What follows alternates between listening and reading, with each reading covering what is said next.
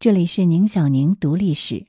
我是主播宁小宁。在今天的节目当中，我们来关注淞沪会战期间，日军战报严重隐瞒了伤亡。文章来源《短史记》腾讯新闻，作者张世东。因为电影《八佰》的上映。最近有许多文章讨论淞沪会战及会战中的四行仓库战斗中日军的具体的伤亡，甚至有人援引材料称，整个四行仓库战斗，日军只战死了一名士兵。虽然具体战斗的具体伤亡难有确切结论，但所谓日军只战死一个人，云云的这些史料依据。远谈不上充分。本文是一篇数年前的短史记旧稿，当有助于从整体上了解淞沪会战中日军的基本伤亡状况，也有助于理解日方史料的可信度。抗战时期的日军在华伤亡人数一直是充满了争议的话题，在国内的一些网友和部分学者看来。日军记录的伤亡数字严重失真，但也有历史学者在分析了大量日军档案之后，认为日军内部机密战报中的伤亡数字是非常可靠的。但需要指出的是，日军的战报不能一概而论。上海交通大学历史系的程兆奇教授，利用日本上海派遣军参谋长范着手的日记。对淞沪会战的日军损失进行了研究，程教授指出，范爪守日记十一月十六日附有详细的各部队伤亡表，其中除重藤支队弃于十一月六日至十日无变化，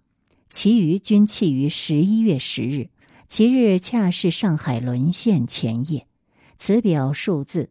统计于中国主力部队撤守之后，日军得以从容准确的统计，而且范爪守特别说明这些数字经过了核证，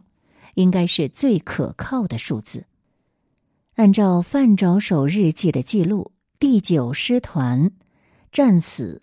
一千六百一十四人，战伤七千七百五十二人，合计九千三百六十六人。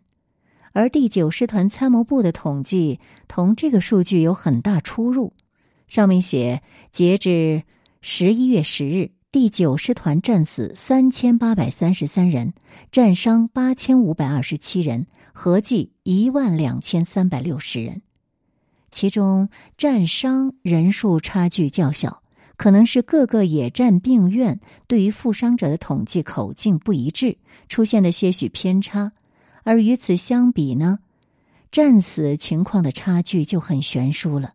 第九师团参谋部统计的战死人数，比范着手日记中记载的战死人数足足多出了两千二百一十九人。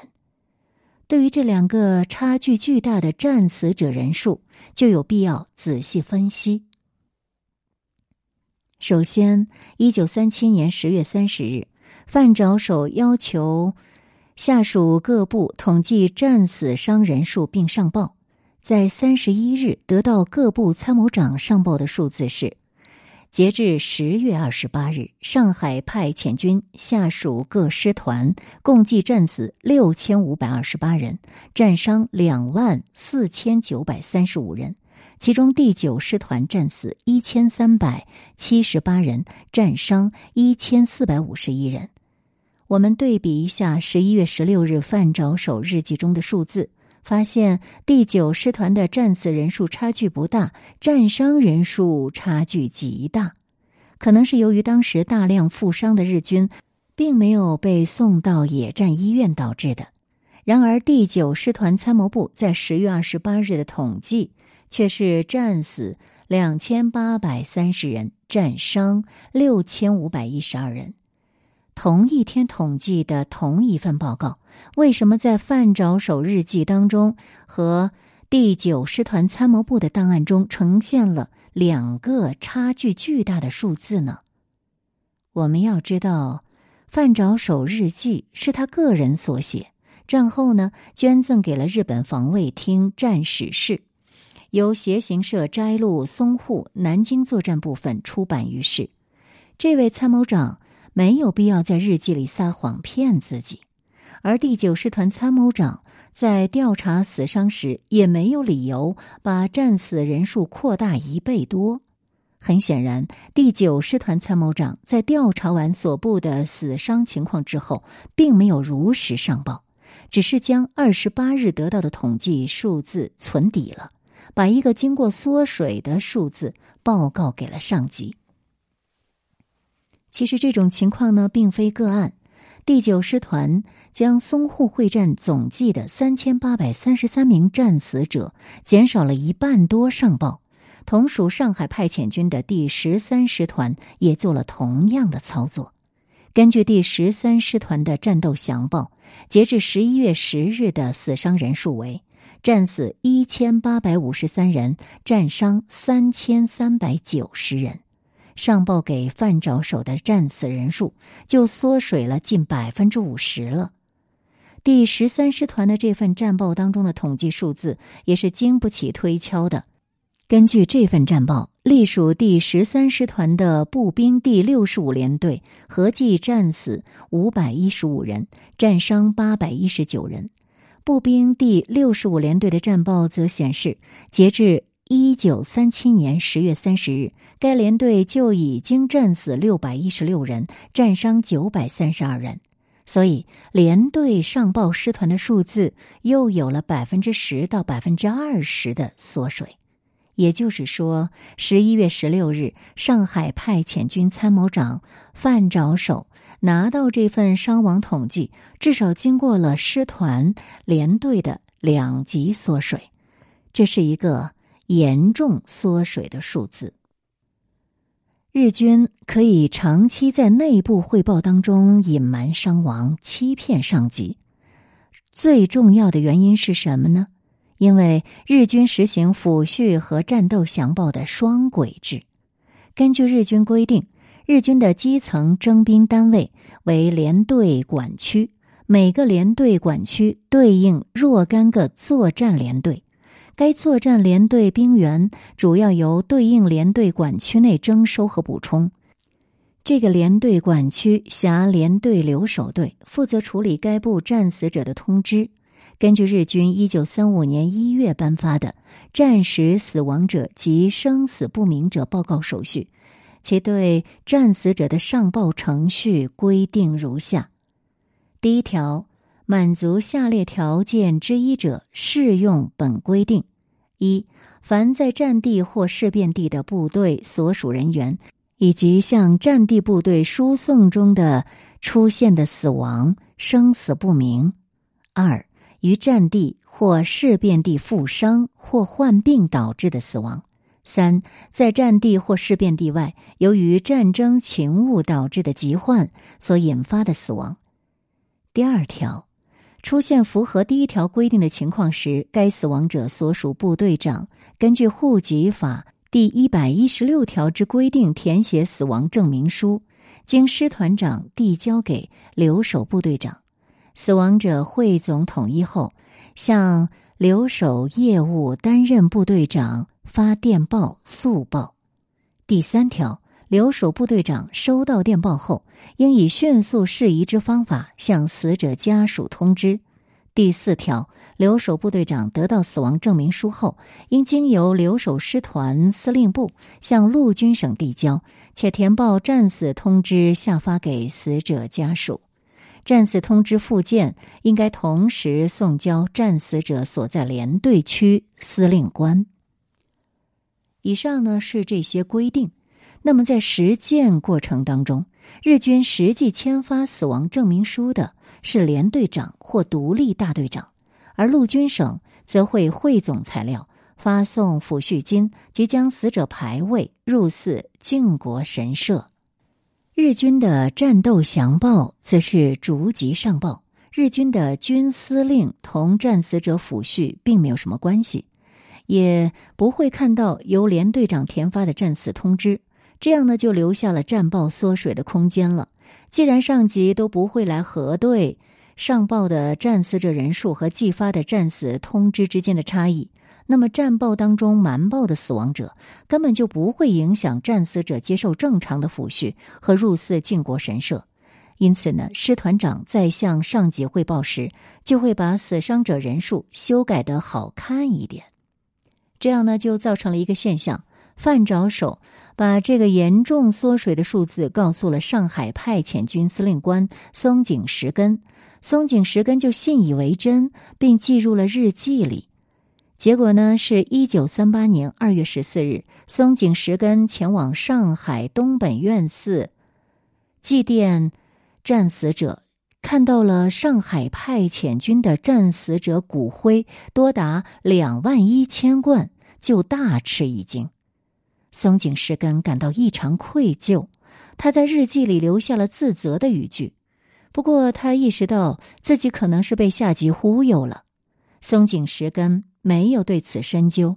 因为这可能是日军一直都有这个惯例，上级和下级早已形成一种默契。另外值得一提的是，日军的战死者只是指直接被对方打死的将士，并不含因为负伤或作战时生病送到野战医院后才死亡的人。至于死没者，就包含了战死者、战伤死者和战病死者。负伤和生病的日军在后方野战病院死亡后，野战医院要将死亡信息通知连队长，并登记在连队本部的死没者名单上，故死没者人数呢会多于战死者人数。那既然日军原始记录中的伤亡数字并不一定准确，那要怎样区分和甄别这些日方记录呢？首先是日军各级部队的战斗详报和状况报告。由于连队长必须要将所有战死者登记在连队本部的死没者名册上，所以连队级战斗详报中的统计数字是最为可靠的，而师团军一级的战报中的数字则可能有缩水的可能。其次，战后。日本各个部队老兵会编纂部队史，这些部队史是良莠不齐，其中伤亡数字的统计源自不同地方。比如，步兵第八十四联队本部保存的原始死没者名单还在，该部连队史中完整刊载了该部在华的所有战死者姓名和战死地点。这一份资料中的数字就应该是最为可靠的。而大多数部队的原始名册在日本投降时被日军烧毁。日军老兵会在编纂连队史时，依靠靖国神社中保存的牌位名单、日本厚生劳动省保存的抚恤名单重新进行编纂。由于这些档案存在脱漏，而且名单都是战后重新编纂的，那么可靠性就要略低于前一种战死名单了。第三。是日军部队在历次战死者慰灵记中的数字，因为日本是神道教国家，普遍认为战死者会化作英灵，在神佛面前人人平等，日军没有撒谎的必要，所以笔者认为这种数字也是较为可靠的。第四，连队史中刊载的老兵回忆文章，由于这并非是一手材料。往往存在故意夸大或缩小死伤数字的问题，可信度就是最低的。当然，最为不可靠的还是日军师团级和军级的报告了。江克石教授的文章当中引用日本华北方面军和第二军的两份统计，就得出第五师团从一九三七年登陆中国到一九三八年七月中旬时，共计死伤一万六千六百七十一人，其中死亡人数约为四千四百人。而根据第五师团侵华一年来损失情况概表，这个表呢？只是第五师团下辖的四个步兵连队的死伤情况，而统计时间比第二军和华北方面军的数字少了一个半月，死亡人数就已经达到四千七百四十六人。那么，考虑到整个六月的作战和骑兵、工兵、炮兵连队的损失，第五师团截至一九三八年七月中旬的死亡人数不应少于五千人。如果根据大约一比三的死伤比来推算，第五师团侵华一年来的总减员人数应该是在两万人左右。可见，第五师团上报的统计数字虽然略有缩水，但总体而言缩水不大。而第三十七师团在一号作战河南会战的战斗详报当中统计，一九四四年四月一日至六月三十日的死伤人数为战死二百四十二人，战伤五百九十六人。而三十七师团战友会在一九八六年调查的数字为战死三百零八人，战死人数呢缩水了百分之二十。不过，我们要提出，并非所有的日军师团级和军级报告都不可相信。比如，第六师团在南京攻略战后上报的损失：战死三百零六人，战伤八百八十四人。这个战死人数同下属各个步兵连队统计的差距就不大了。那么，综上所述，日军内部的战报并非完全准确，尤其是连队级以上单位。存在着故意瞒报损失的现象，故对于日军战报中的损失数字，应当小心使用，既不能完全相信它准确，也不能一概否定。遇到日军高级单位的报告和个人日记，更应该寻求其下级单位的资料佐证，或者是寻求日本后生省和靖国神社内保存的战没者名单。这才可以还原一个更加接近真实的数字。